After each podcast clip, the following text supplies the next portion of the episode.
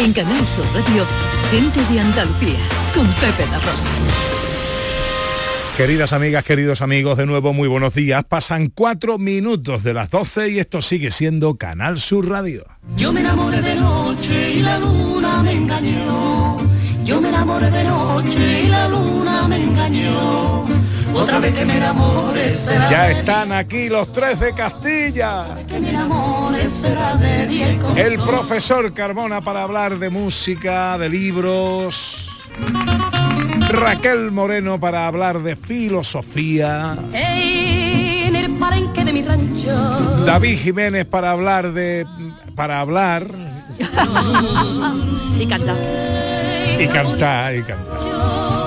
Pasar por el sendero a las flores las engancho con el ala del sombrero. Yo Hola profesor, ¿dónde está el profesor Carmona esta semana? Eh, pues no sé si está en Kuala Lumpur o en- no sé exactamente, porque estaba además como en tránsito, pero creo que está en algún aeropuerto. Yo quiero unas vacaciones como la del profesor Carmona, ¿eh? Bueno, pues es cuestión de mm, es cuestión de hacerlo, Eh, sí. Pepito. Bueno, claro, es cuestión de poder lo primero. Buenos días, profesor.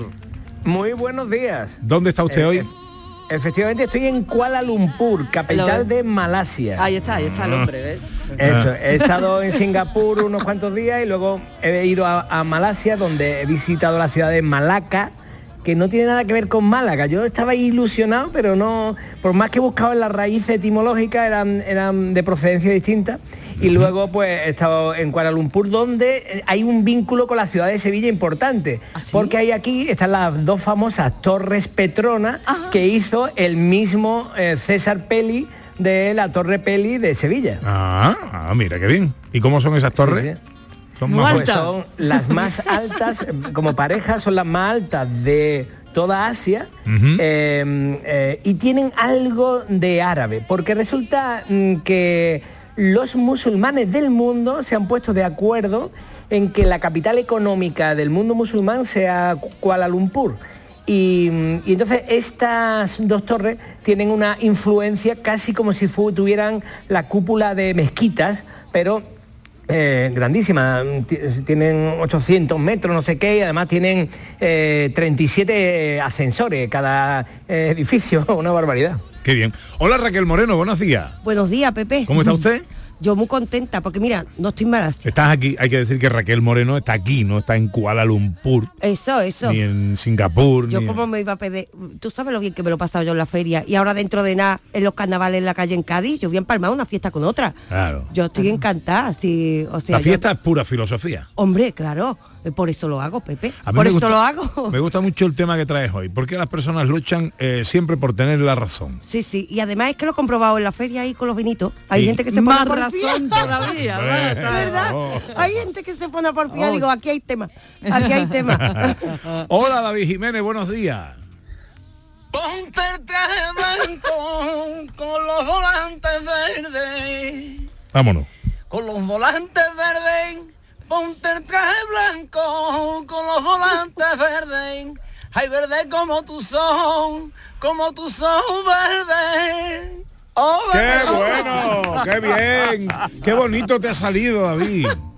Me ha salido bonito porque tengo un poco la voz cascada que le estaba comentando al señor técnico que se me ha hecho larga como el cajón de una farmacia. ¿Sabes lo que te digo? Vaya semana que debo. Ahora mismito el Ryanair me cobra 25 euros por la bolsa de los ojos. Uy, uy, uy. Yo estaba viendo que digo, verás como el año que viene en la portada hay un ramo de flores amarrado aquí que me van a tener que enterrar. Mm, Está bien, no, no lo alarguéis más. Está bien, lo que hemos tenido tengo suficiente. ¿sabes? Sí, sí, Hombre, yo estoy en. Kuala Lumpur con 36 ascensores de estos de Schindler, que yo lo dije una vez, que me puso una vez la lista de Schindler y la decisión fue enorme, que no era un reportaje de ascensores ni nada. Y, pero bueno, pero estoy aquí, estoy aquí con ustedes, que es más, más bonito que Kuala Lumpur. Por con supuesto. nosotros y con los oyentes que siempre ponen voz al arranque de este programa. Este año, Gente de Andalucía arranca con los saludos de la gente de Andalucía. Buenos días, majarones. Soy José Mudarra, de Sevilla. Y aquí comienza el apasionante y emocionante programa número 186 Bienvenidos de a. Gente de Andalucía. Y aquí comienza el programa número 177. Buenos días, soy Lola, de Granada. comienza el programa número 179 de Gente de Andalucía. Ellos ya lo han hecho. Si quieres hacerlo tú también, envíanos un WhatsApp al 670-944-958 y te contestaremos con el número de programa que tendrás que presentar. Recuerda, envíanos un WhatsApp al 670-944-958 y anímate a ser la primera voz que suene en Gente de Andalucía.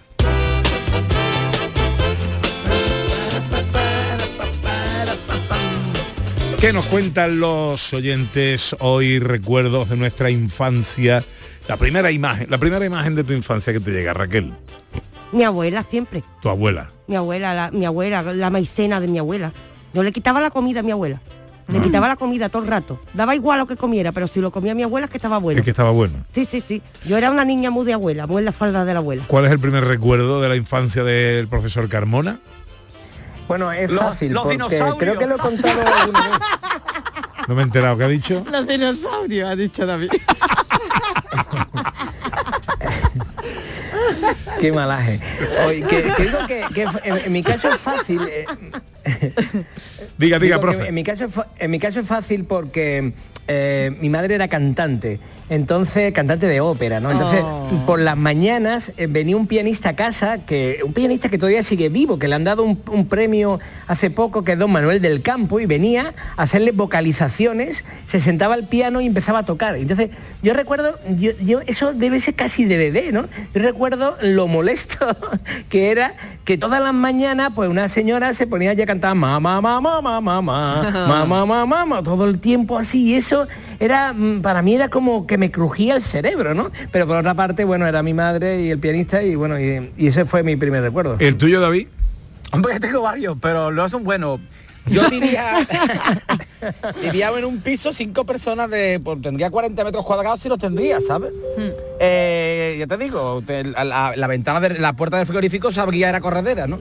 y, y yo siempre pues estaba en el salón donde allí dando vueltas y yo me acuerdo que mi vecina de abajo, la que se llamaba Victoria, pues estaba todo el día chillando porque a mí me gustaba asomarme por la por la ventana y hacer pipí por la ventana y le caía a la mujer en lo harto de los canarios que tenía y eso.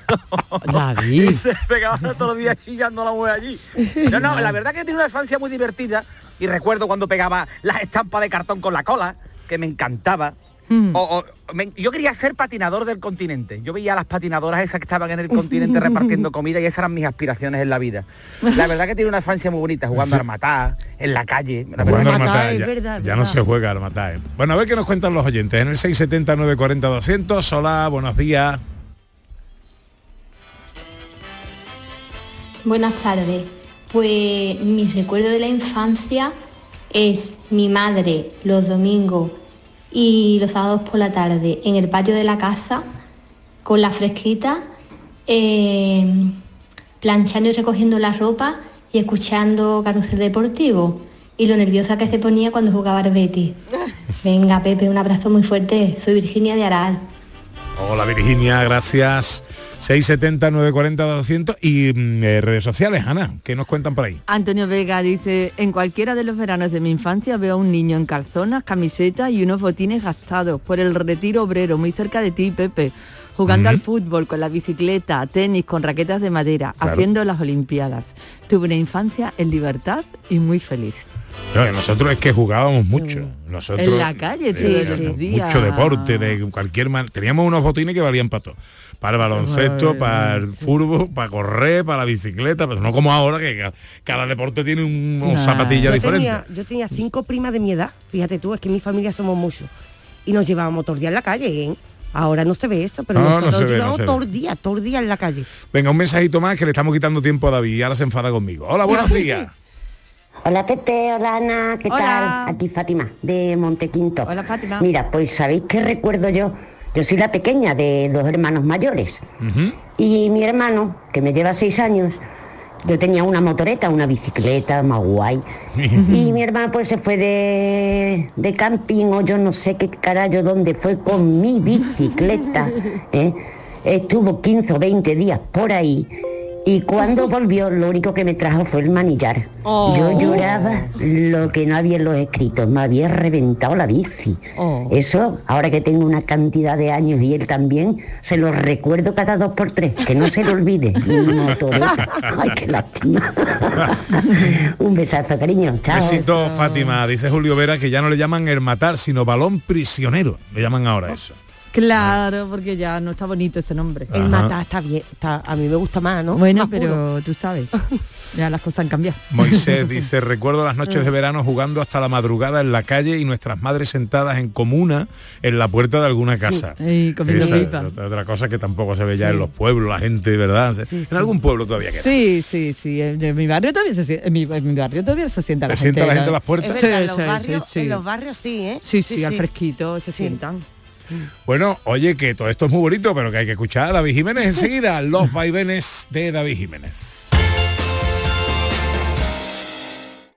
Interrumpimos este sueño para decirte que en Conforama tenemos hasta un 60% de descuento en colchones de las mejores marcas para un descanso de ensueño. Ya en tiendas Conforama y en la web. Escuchas Canal Sur Radio en Sevilla. ¿Sabes la carrera que quieres estudiar el año que viene? En Academia Méndez Núñez te ayudamos a conseguir la nota que necesites en selectividad con nuestro curso intensivo del 30 de mayo al 13 de junio. No te quedes sin tu plaza. Contamos con clases online y presenciales. Ven a Academia Méndez Núñez y lo conseguirás. Más información y reservas en academiamn.com. Vente a Dimarsa, ponte en mis manos y dile chao, dile chao, dile chao, chao, chao, empieza ya tu autoconsumo, nuestro petróleo es el sol. Leques fotovoltaicas Dimarsa y despreocúpate de la factura de la luz. Dimarsa.es. Futuros Abundantes llega el 2 de abril al C3A, Centro de Creación Contemporánea de Andalucía, una exposición que celebra los 20 años de TVA 21, Thyssen-Bornemisza Art Contemporary. La entrada a Futuros Abundantes es gratuita, en colaboración con la Junta de Andalucía y el Ayuntamiento de Córdoba. Ven. Interrumpimos este sueño para decirte que en Conforama tenemos hasta un 60% de descuento en colchones de las mejores marcas para un descanso de ensueño. Ya en tiendas Conforama y en la web. Gente de Andalucía, con Pepe de Rosa.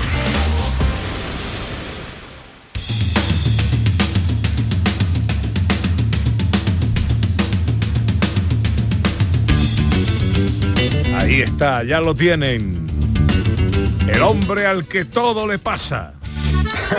Él es en sí un rebujito. Una calle del infierno. Llega con sus vaivenes. Es carrusel de la risa y noria de afinación. Con ustedes, David Jiménez. ¡Qué bonito! El pushing, el pushing de la calle del infierno. El tío que pisa la uva cuando entra. Bueno, guay. Sigue existiendo el que pisa la uva. Hombre, claro. Hombre, por supuesto. Este año Por no he ido a la calle del infierno. Vamos, yo no he ido a No, la yo tampoco feria, pero, la pero, pero sigue, sigue existiendo, sí. No, yo tampoco he ido. Es más, te pido una cosa. El otro día me encontré con Luis Santiago. eh, y, y me dio unas entradas para los cacharritos que te ponen boca abajo y demás. Digo, yo con lo que me he gastado, ¿cómo me voy a poner boca abajo? ahora? y digo, y fue mi hermano con mi hijo a la calle del infierno. Yo no fui. Gracias, Luis Santiago. A ver si no me encuentro más contigo. Un besito, Luis Santiago. Besito, hombre, al bueno de Luis. Bueno, iba, iba a hablaros, iba a contaros unas cositas. Voy a empezar ya, ¿vale? Porque Sí. me quedo sin tiempo. Sí. Iba a hablaros de, por ejemplo, voy a hablaros de lo de Pegasus, ¿no? Digo, pero bueno, que al final lo de Pegasus pues, lo ha usado más gente que el radar COVID, ¿sabes? Por lo que he visto. Por lo visto, esto del Pegasus es que te espían lo que tienes en el móvil, ¿no? Lo, lo que escribes y eso, ¿no? Pues mi mujer, cuando yo estoy escribiendo algo en el Twitter y me mira así por detrás, es Pegasus desde. Pegasus no me habéis visto a mí mirarme el móvil a mis hijos, ¿eh? Aficionado. ¿sabes? Mi cuñado dice que han puesto Pegasus en el fijo. dice.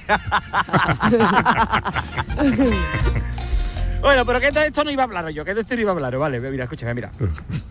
Después de todos estos días, ¿no? Que he estado mm, realizando trabajo de campo, como dice mi amigo Pepe, ¿no? Eh, en la feria, ¿no? Allí todo el mundo, más gente que el equipo de waterpolo de los gremlinos, allí, venga, vámonos. alegría, alegría. Allí todo el mundo, claro, alegrita, cantando fatal, y claro, con tanta gente cantando mal, pues yo no destacaba, ¿sabes lo que te digo? No? que yo canto mal muy bien, ¿eh? Querido, no Sí, es verdad, ¿sabes? verdad, verdad. Efectivamente. Bueno, pues he llegado a la siguiente conclusión. La gente ha perdido el respeto. Por uno mismo y por los demás. La gente ha perdido el respeto por completo. Sobre todo por uno mismo. Sobre todo por uno mismo, correcto. No, por uno mismo y por todo en general, verás. verás. Eh, subí el volumen, los que estéis escuchando, por favor. Vais de inteligente por la vida y, y- y luego empujáis una puerta donde pone tirar, ¿eh? Ustedes van a saber a quién va dirigido este mensaje ¿eh? Y espero que os llegue o que os lo cuente un amigo, ¿eh? De verdad, o- ojalá os deis ganas de hacer caca cuando estéis recién duchados, ¿eh? ¿Sabes? Porque no hay que subestimar a nadie, ¿eh? Porque tú puedes pensar que alguien es un poco tonto y al final es tontísimo. ¿eh? Cuidado, ¿eh? Ahora, ¿qué pasa? Que está la modita de grabar a la gente cuando va a bebida y subirla a las redes sociales. O sea que la, la, la- la modita nueva. Porque para hacer eso hay que ser muy mala persona, ¿eh? Ha tenido un trauma gordo como Hirle, ¿no? Como Hirle que se llevó a lo mejor 13, a- tre- 13 años con la mano levantada, nadie le chocaba y eso pues le hizo un trauma gordo, ¿sabes? Vamos a ver. Hirle, Hirle. Hirle. ¿Eh? ¡Ay, choca, no! ¡Pues te invado! ¡Ay! no fiéis de esta gente, ¿sabes? No, es que es muy gracioso, no os fiéis, no os fiéis porque esto es un colega que te lo hace a ti, mañana te lo puede hacer a ti también. Desconfiad de esta gente. Y de los runners, que los runners siempre son los que encuentran los cadáveres en los, en los parques, ¿sabes? No, salí a correr y me encontré un cadáver y yo, pues no vaya a correr. No. Un besito para los runners. Un besito para los runners. ¿eh? Esta gente ya está, esa gente están duchando, ya están saliendo temprano. No lo hago por la broma, por reírnos. Eso no se lo cree nadie, hombre, por favor. Eso es como si Adán le dijera a Eva, no es que te he engañado con otra. No, Adán, no hay nadie. ¿Sabes? No, lo haces por conseguir seguidores, querido. Dale con un palo a una cormena. Que yo te lo digo, ver tú cómo ahí consigues seguidores. Ser camarero que sale en la boda con la bandeja. Seguidores buenos, ¿sabes? Pero se está perdiendo esa maravillosa tradición de mirar fijamente a alguien a los ojos y decirle, tú eres tonto, ¿verdad? ¿Sabes? Porque en serio, cara que lo grabáis, ayudar a estas personas, ¿no? No, no, ustedes no sufráis por ello. A él le da igual. Él está contento como el que le vendió el seguro de vida a Jordi Hurtado, ¿sabes?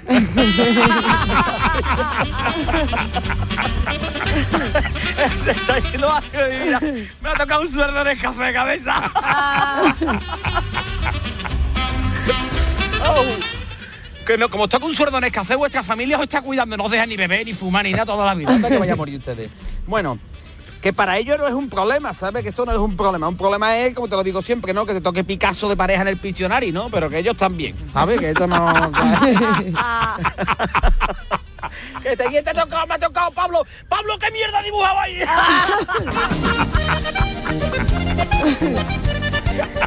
un caballo, esto no es un caballo, Pablo. ¡Tú no vienes más! ¡Cargo!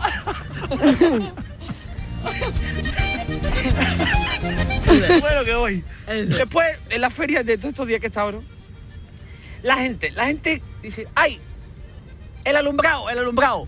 Vamos corriendo, corre, corre.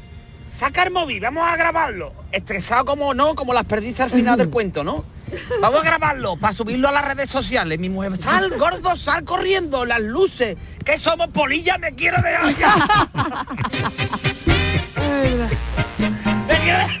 Que va a estar Por toda la verdad. Siete días.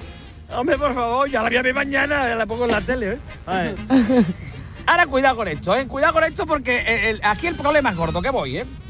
Primero fue lo de la barba, ¿vale? El Wonderbra de los feos. Y... y ahora mira lo que viene. La modita del bigote.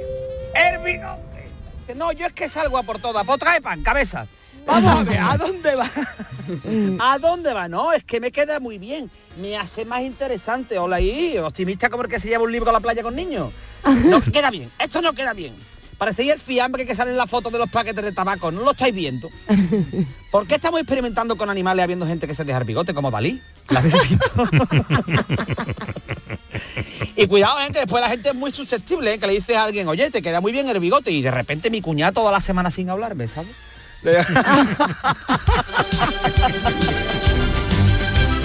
Y cuidado que voy a un tema, a un tema que ha sido bastante problemático.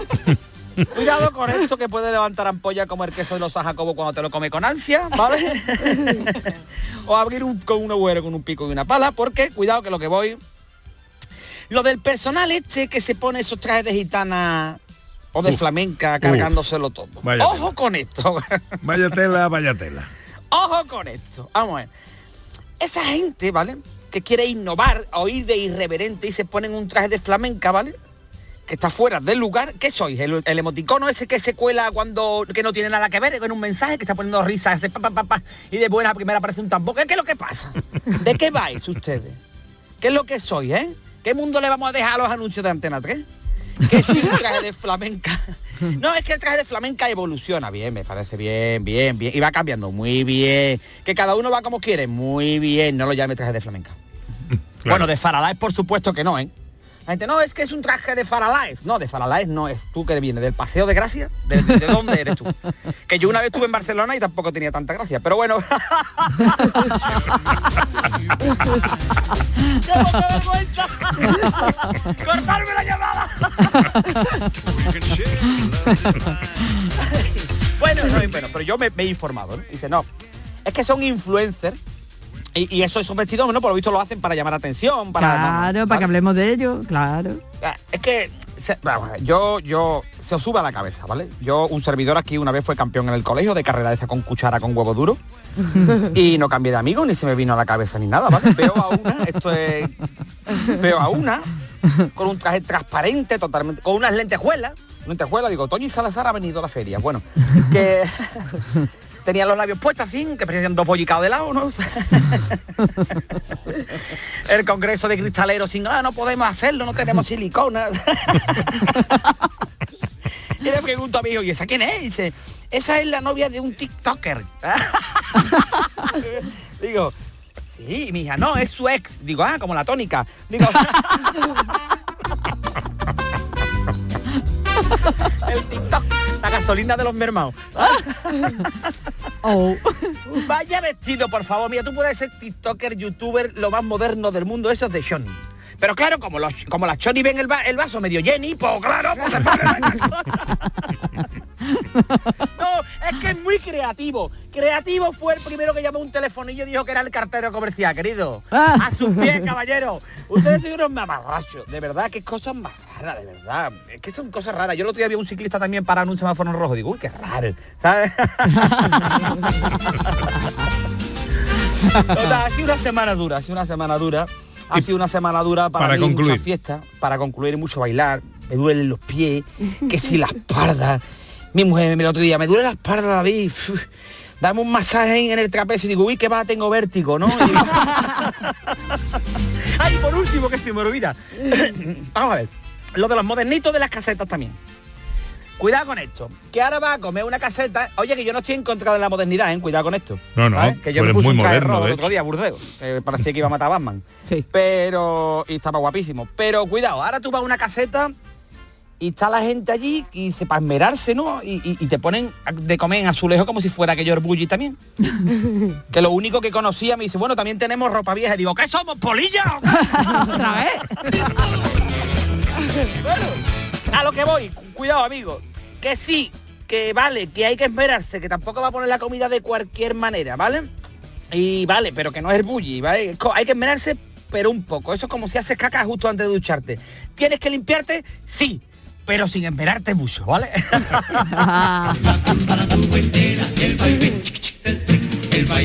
bueno, querido. Bueno, entonces más gente que en el equipo de waterpolo de los Gremlins, ¿no?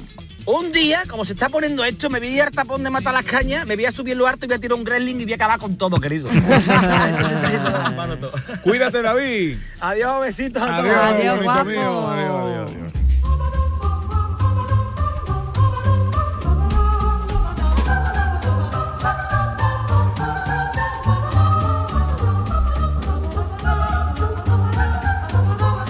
Hay aquí un mensaje muy bueno de Churrería La Luisiana. Dice, ¿Qué "Pega- dice? Pegasus si me estás escuchando, si me estás leyendo, trae Eh, churro. eh, Yo- ole. Está muy bien, está muy bien. Ole. Me escribe mi compadre en, en esto de los recuerdos de la infancia y dice, yo me acuerdo de Alerta OVNI, ¿os acordáis de ese programa? Ah, no, tú no, tú eres muy joven. sí. Tú no. Alerta OVNI. Y salíamos todos los chavales a la, a la calle a mirar Ah, mira. a ver si veíamos OVNI. Yo Y- siempre he querido ver ovni y te puede creer que a veces me he Que lo has visto, que lo has no, visto. no, que, que estoy más despista y me equivoco con las antenas que hay en los edificios, que veo algo que brilla por la noche y digo, ya está un Eh. ovni, y después me doy cuenta que estoy haciendo la en realidad, un objeto volador no identificado mm, puede ser cualquier cosa. ¿no? ¿verdad? Pero claro, si te después te das cuenta, Pepe, de que es una antena, te Ya. das cuenta que está haciendo el canelo y lo peor que se lo digo a la gente. ¿eh? Ya, ya, ya. Bueno, compadre, ponte bueno, ¿eh? Que mañana hay que comer arroz. Bueno, profesor Carmona, buenos días. Pues muy bien. ¿Te están llamando? Yo, mm, mm, más, más que, que una sección, quería dar un aviso, es un aviso, porque es un aviso de algo importantísimo, porque esta semana viene eh, al Teatro López de Vega un concierto con la maravillosa cantante Leonor Bonilla. Mira cómo suena eh, Me llaman la primorosa. Eh,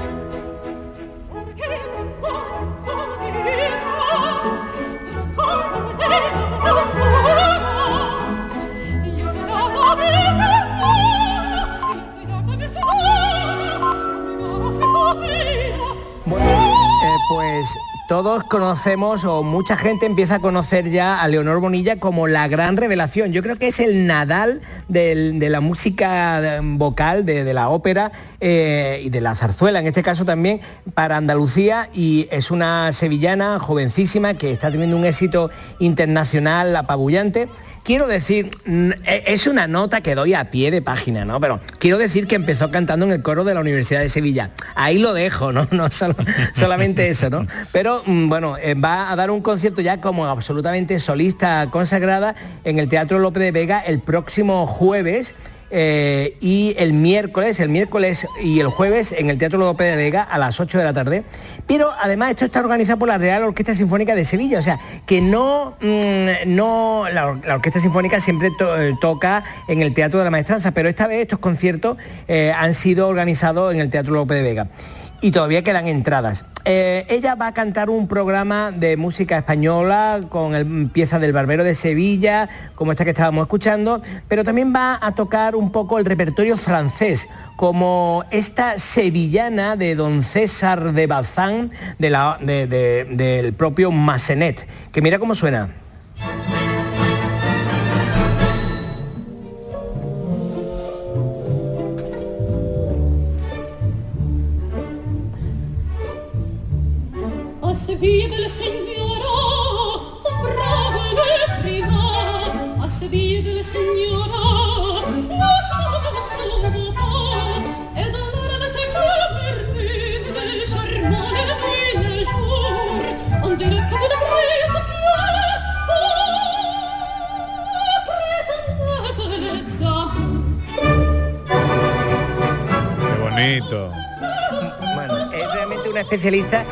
y además es una especialista en piezas de especial dificultad, de estas que tienen agudos eh, eh, altísimos, con movimientos, melismas, con lo que la gente llama gorgoritos, eh, que son realmente impactantes.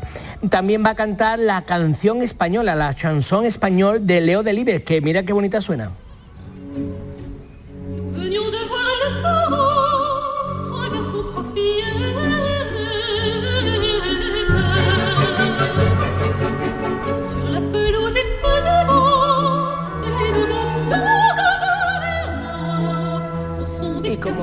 Como decía, ella es una auténtica virtuosa y por eso eh, Leonor Bonilla, que actúa el próximo miércoles jueves en el Teatro López de Vega, mm, fíjate las cosas que hace eh, en esta pieza eh, maravillosa de Leo Delibes con, mm, con estos movimientos de voz maravillosos. Fíjate qué virtuosismo.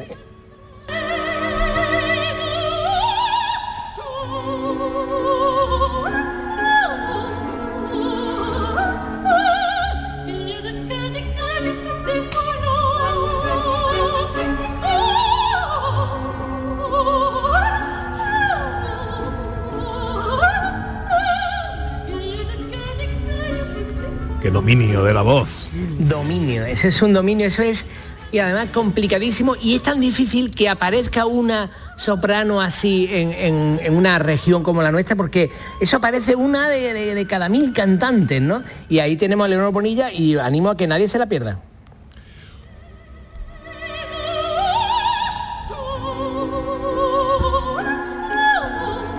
Esto será el jueves 12 de mayo. ¿En dónde, profesor? En el Teatro Lope de Vega, de Sevilla. De Sevilla. Ahora pasan 34 minutos de las 12.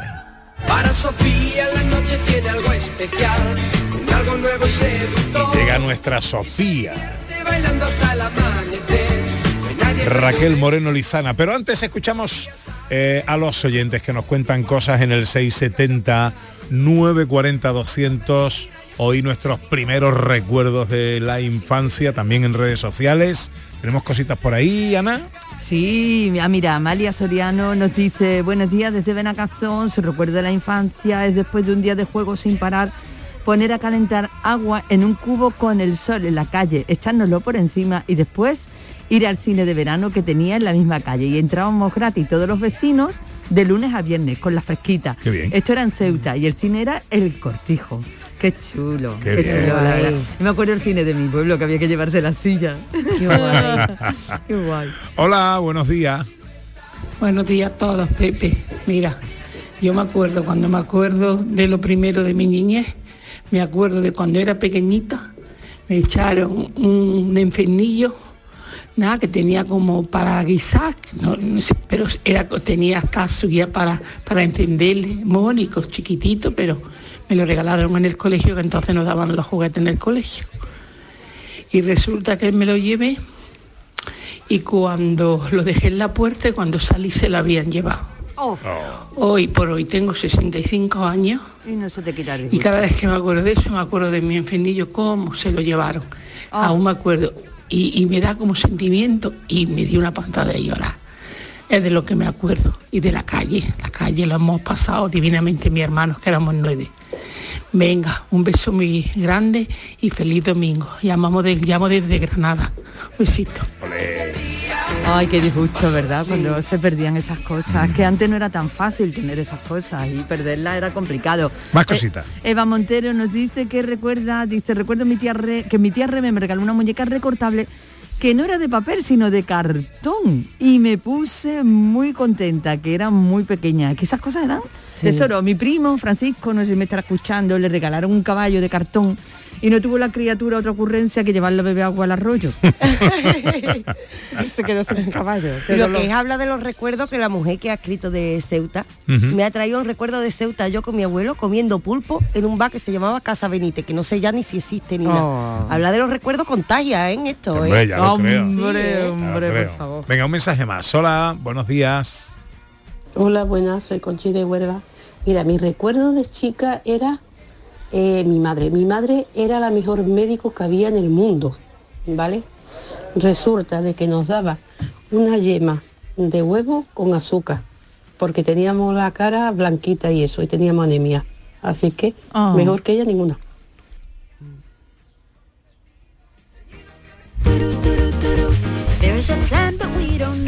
Bueno, hablemos de filosofía con Raquel Moreno Lizana en Telequia Filosófica. Luego seguimos escuchando mensajes eh, y leyendo mensajes de nuestros oyentes, que son muchos.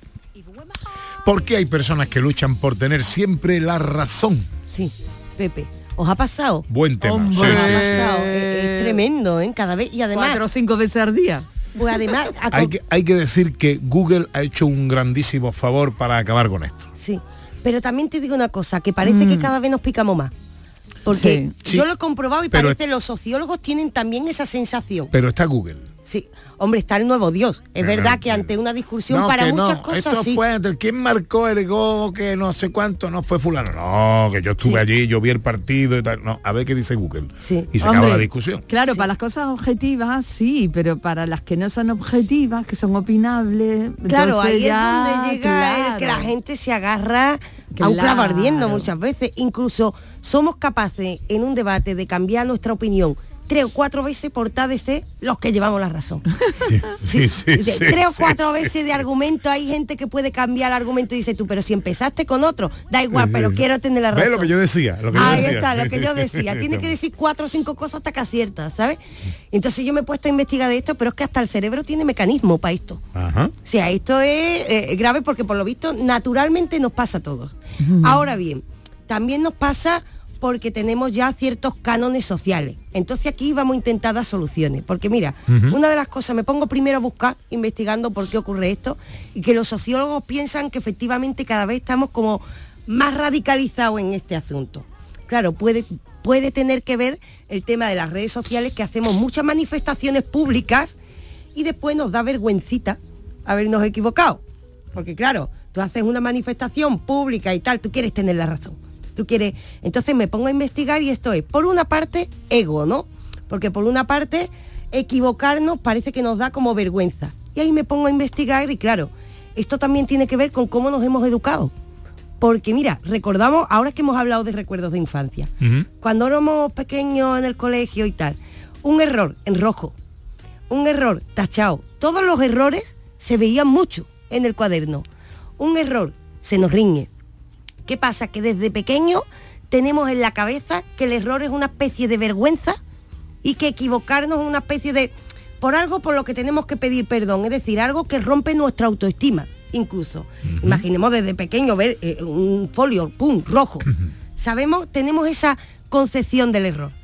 Entonces, ¿qué pasa? Esto ya, por un lado, nos da un motivo. Si desde pequeño tenemos en la cabeza que el error es ese tachón o esa palabra en rojo, lo relacionamos con cuidado. Si me equivoco, soy menos. Cuidado, si me equivoco, me pueden reñir. El otro tiene permiso para reñirme. Entonces, desde ese punto de vista, es- Interesante eso. Claro, rompe nuestro ego. Esto viene desde la educación, desde que somos pequeños. Quizás deberíamos preguntarle a los profes, oye, cuando haya un error, ¿hay que ponerlo en rojo o tenemos que naturalizar el error? Porque claro, ahora esto sumémosle en lo siguiente. Nos convertimos en adultos. Y cuando somos adultos, ¿qué pasa? Nosotros hemos creado un ego, nosotros hemos creado una percepción de nosotros mismos. ¿Qué pasa? Que solemos relacionar, y esto lo hemos hablado aquí una vez, lo que pensamos con lo que somos. Nosotros normalmente decimos, pues yo eh, soy eh, una persona libertaria, yo soy una persona, pero estos son modos de pensamiento. Nos describimos con modos de pensar, cuando podemos cambiar de pensamiento en cualquier momento. Parece como que nos ligamos a nuestros pensamientos. ¿Qué pasa? Cuando hay un ataque a uno de esos pensamientos, nosotros directamente es como si nos atacaran a nosotros. Directamente. Entre por una parte que el error viene como una mancha roja y encima que el pensamiento es lo que somos nosotros, que es lo que pasa, que nos ponemos en acto de defensa. Y el cerebro, para colmo, tiene eh, inventado, vamos a decirlo para, para ir, no nos vamos a poner aquí técnicos, tiene inventado mecanismos para hacernos comportarnos como, perdón por la expresión, idiotas. ¿Por qué? Porque el cerebro tiene, nosotros nos da muchos tipos de, de argumentación. Existen que aquí hemos hablado muchas veces las, mm, a ver, eh, los, ¿cómo se llamaba esto? Que ahora no me acuerdo que yo sabéis que voy ahí de memoria. Eh, trucos que tiene el cerebro para intentar argumentar cualquier cosa. Por eso, por ejemplo, existen teorías de la conspiración de, pues la- las pirámides las hicieron alienígenas. O por ejemplo, teoría de la conspiración de, no, no venimos de Adán y Eva, pero nos crearon unos extraterrestres. Claro, porque somos capaces de usar la racionalidad tanto para argumentar la ciencia como para inventarnos cualquier excusa para decir, lo que yo digo es la verdad. Ahora bien, ¿qué deduzco yo de todo esto? Esto en realidad se debe a un motivo muy simple. Nos da vergüenza decir, no lo sé. Esto nos da vergüenza. En lugar de decir, oye, yo esto no lo sé, mm, dejo abierto, ¿no? El debate. Nosotros no, nosotros tenemos que opinar. Y encima, en el mundo de las redes sociales parece que pasa algo y tenemos que tener una opinión rápida, al instante, para estar en la onda. Y nos acostumbramos encima porque si lo hacemos en ese momento, nuestra opinión sube, ¿no? Entonces nosotros tenemos que manifestarnos. Y nos da vergüenza decir, oye, yo esto no lo sé. Una cosa tan bonita y tan sabia que nos la dijo Sócrates. Sócrates, claro que sabía cosas, su solo sé que no sé nada, no es que no supiera, estaba manifestando esa necesidad de reconocer la ignorancia, cosa que no hacemos ¿por qué? Por el ego, otra vez se mete el ego de por medio y esa educación que, que ya hemos explicado, cómo llega, ¿no? Y por otra parte, es cierto que ya no es solo decir, no lo sé, también nos da vergüenza decir, me he equivocado, me he equivocado. Incluso cuando nos equivocamos, yo por ejemplo, si me equivoco aquí, puede haber un montón de gente que diga, se ha equivocado, se ha equivocado, y empieza el ruido, ¿no?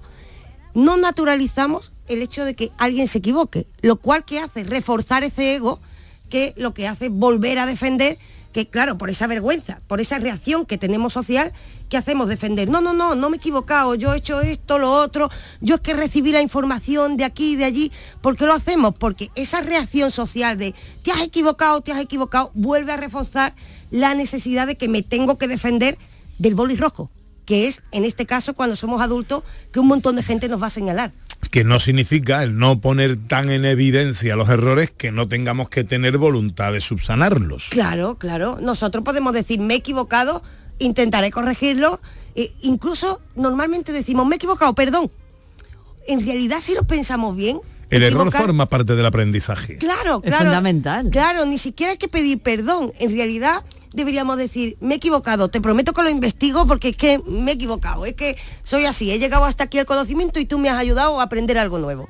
Y naturalizarlo, naturalizar que nos equivocamos, naturalizar que no lo sabemos todos, recuperar ese Sócrates que con toda naturalidad, eh, siendo el más sabio, pues llegó a decir, yo no sé nada. Y, que hoy no somos capaces. Y que el error no es negativo, el error no es negativo, el error forma parte del aprendizaje. Sí, sí, totalmente. Mira, yo pienso, cuando me he puesto a investigar de esto, digo, yo a cada profesor que encuentre, a cada profesora que encuentre, le voy a decir, mira, cuando alguien se equivoque, no le diga que escriba en rojo, por Dios. No le diga que lo señale tanto. Por favor, vamos a intentar naturalizar esto. Hey, that shark has pretty teeth, dear. And he shows them pearly white. Just a jackknife has Mac Heath, dear. El profesor Carmona nos trae un libro, profesor. Bueno, no sé si mm, Ana habrá eh, leído algo de Isaac Rosa, porque me, me pega mucho que, que haya podido leer algo de, de este autor. Eh, Isaac Ro- Rosa eh, es un autor sevillano eh, que bueno, ha tenido el premio Ojo Crítico y el premio Andalucía de la Crítica. Eh, es un autor conocido y, ha presentado esta semana atrás una novela que se llama Lugar Seguro que es de la editorial Biblioteca Breve eh, y es de este año, de 2022. Es una novela eh, incómoda, pero atrapa. ¿Eh? Y, y además está llena de ironía y de controversia. eh, y además describe un poco la sociedad actual en la que estamos, ¿no? Resulta que el protagonista, un tal Segismundo García, es un comercial venido a menos que se cree haber encontrado el negocio de su vida, la venta de bunkers low cost para las clases más humildes. Una promesa de salvación para todos los bolsillos ante el temido colapso global. Entonces, como ves, la, la novela habla de gente que tiene mm, estas visiones mm, de que el mundo va a terminar o que son, bueno, que, eh, que, bueno, est- estas teorías eh, mm, terribles de que el mundo va a terminar y tal. Bueno, y entonces este Segimundo no está en su mejor momento personal, claro, ni, ni económico, y mantiene una relación problemática con su hijo y con su padre. Entonces se van a ver tres generaciones de granujas, porque es la típica novela de granuja, obsesionados con el ascenso social y, que por supuesto se estrellan una y otra vez. Lugar seguro de Isaac Rosa, una novela divertida, crítica con la sociedad actual y llena de, de muchos de los condimentos que vemos en la gente hoy en día, que vemos que está un poco más para allá que para acá.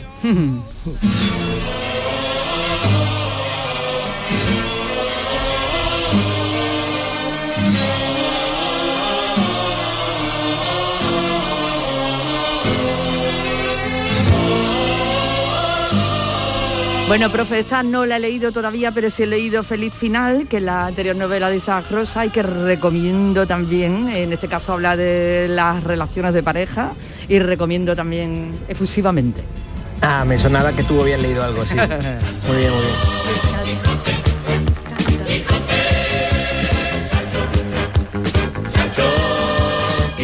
Hablando de infancia. Esto también formaba parte de nuestra infancia. ¿eh? Mucho, y esta canción es que da un subidón impresionante. Oye, ¿y por qué hablamos del Quijote, Ana? Bueno, pues porque tenemos en Andalucía en concreto, en Antequera, una persona que puede ser el mayor coleccionista de Quijotes, en este caso de libros, claro, de ediciones del Quijote, pues yo no sé si del mundo. Javier Santos es enfermero y coleccionista. Hola Javier, buenos días. Hola, buenos días. ¿Tenemos ese dato? ¿Eres el mayor coleccionista de Quijotes de España?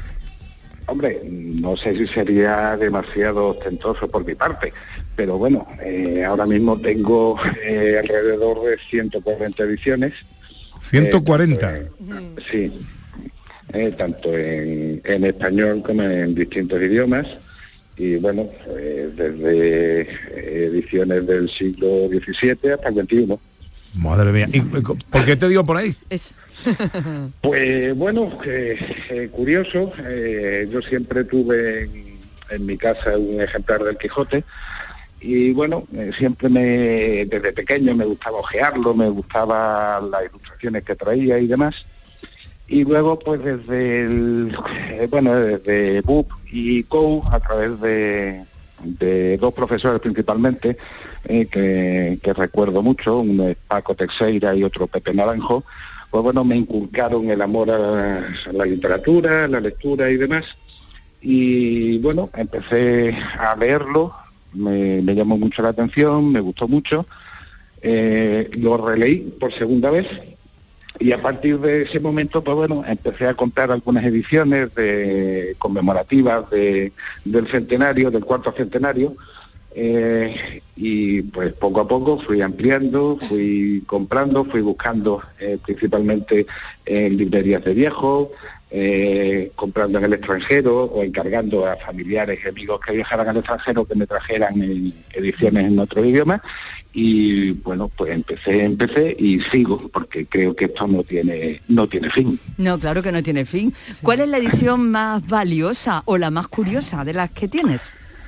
Bueno, pues más valiosa, hombre, eh, sentimentalmente, eh, la que siempre estuvo en mi casa, que es una edición del 1868, que bueno, que sentimentalmente es la, que más.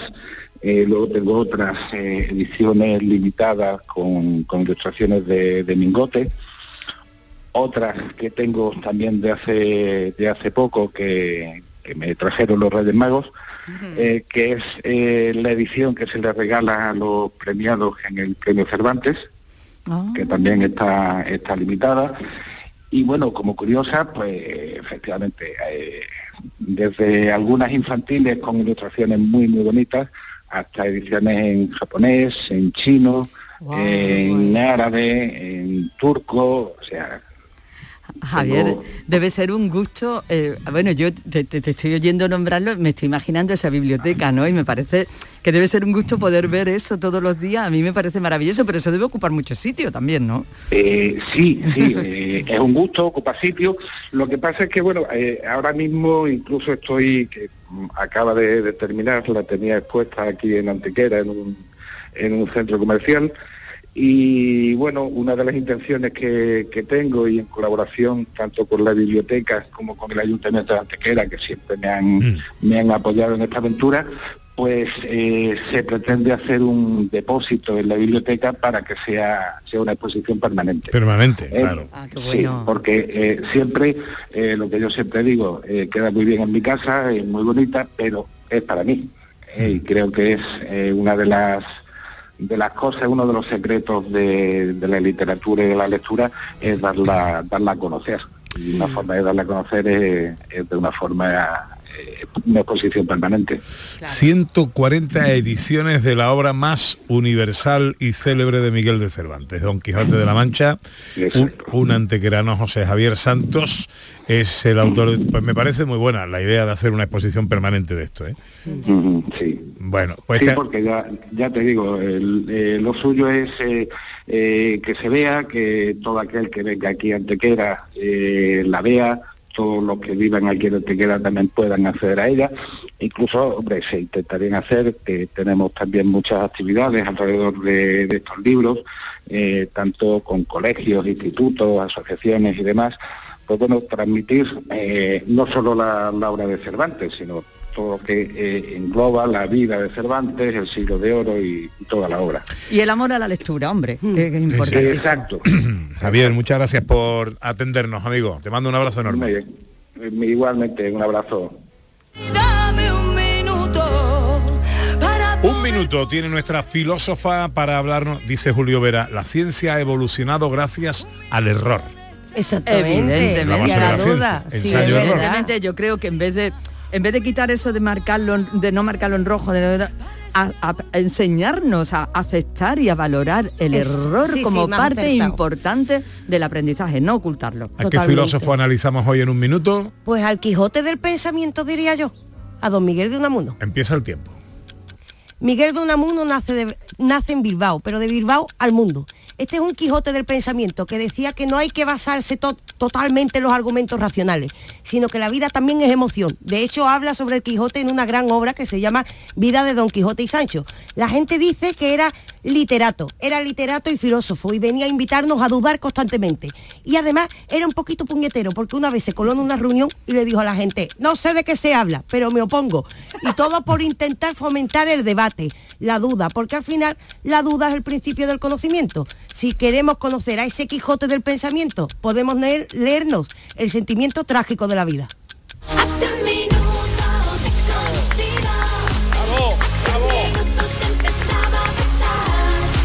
Hace un minuto. Miguel de Unamuno. Este es uno a los que se le achaca la frase de como decíamos ayer, ¿no?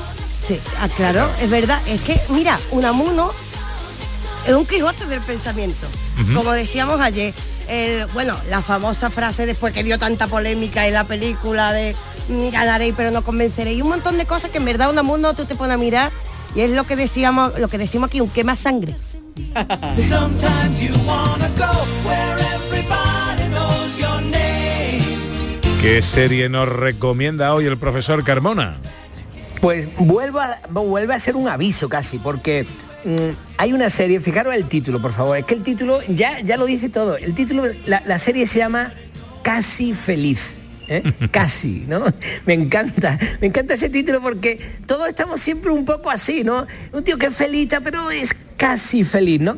Y además eh, es una serie que, mm, que te aconsejo a, ti, Pe- Pepe, concretamente que, que veas, porque trata de un, eh, eh, de un comentarista de, de- de radio, ¿no? De un eh, Locutor. locutor de radio que lleva un programa, que dirige un programa de radio en Argentina, ¿no? Y bueno, ya sabes, dentro del el humor de, de los argentinos y tal, pero también ese humor existencialista, con ese puntito, por eso el casi, ¿no? Ese puntito de dolor, de que no todo va siempre como, como le gustaría que fuera. Esta serie em, ya hubo una primera temporada, una- son temporadas súper cortas, de seis capítulos, y además los capítulos son muy cortos, casi de mm, algo menos de media hora, y eh, está en Netflix. Pero aviso de que ha llegado la segunda temporada. Y he vuelto a ver la segunda, a- a ver la segunda temporada, y de verdad es encantadora. A mí es que estos personajes me conmueven, porque son gente mm, como tú y como yo, y, y más como tú, porque eres presentador de un programa, ¿no?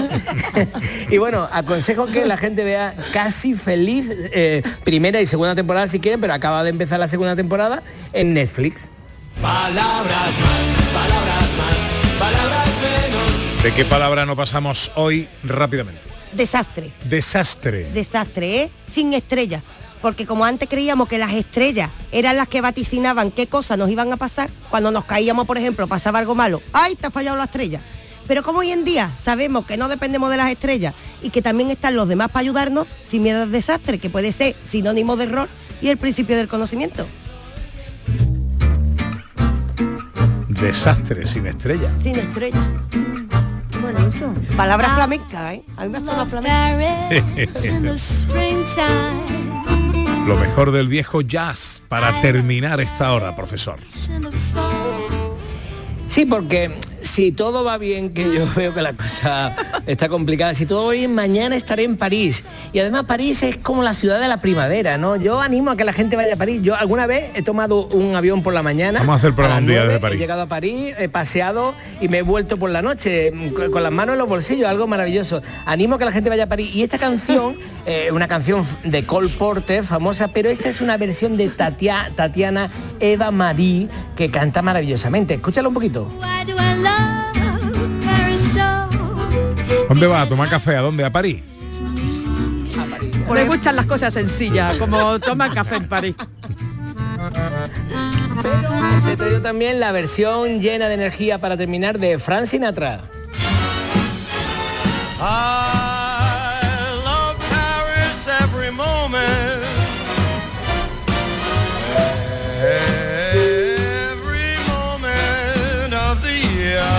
Muy bien, profesor. ¿A qué hora sale el avión?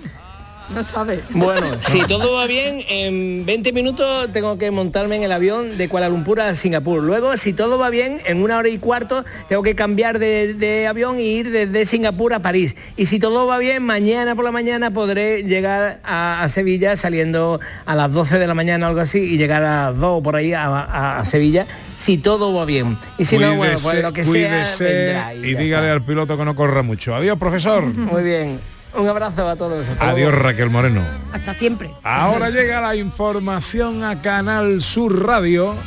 Y luego le metemos mano a nuestra última hora con María Chamorro y la fotografía, con el homenaje a Rocío Jurado que hacen 17 artistas. Hablaremos con Argentina, la ciencia con Iges y una receta en un minuto con nuestro cocinero flamenco.